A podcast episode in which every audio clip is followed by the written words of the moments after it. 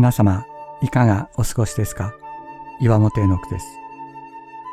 今日も366日元気が出る聖書の言葉から聖書のメッセージをお届けします。8月3日、この愛に抵抗できるものはない。人間同士の契約は双方向的な義務履行を要求し、義務が履行されない場合、契約は破棄されます。しかし聖書の中で神が私の契約を与えると言われるとき、それは一方的な祝福の誓いです。人間がどれほど罪深くても、祝福を変えることはないという神の普遍の決意を述べておられるのです。ノアに与えられた契約、アブラハムに与えられた契約、ダビデに与えられた契約でも、何らかの義務履行を神が要求なさったことはありません。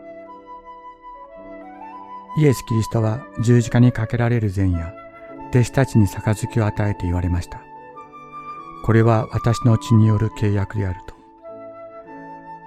これからご自分を全否定して逃げていく弟子たちにご自分の血による契約をお与えになりました。弟子たちに何かを誓うことさえ求めていらっしゃらないのです。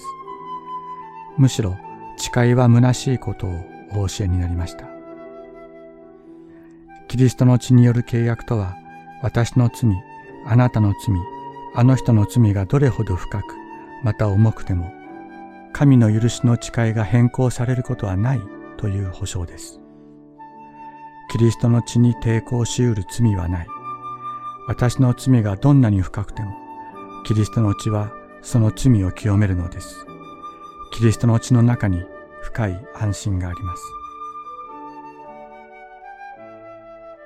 御子イエスの血はすべての罪から私たちを清めます。ヨハネの手紙第一、一章七節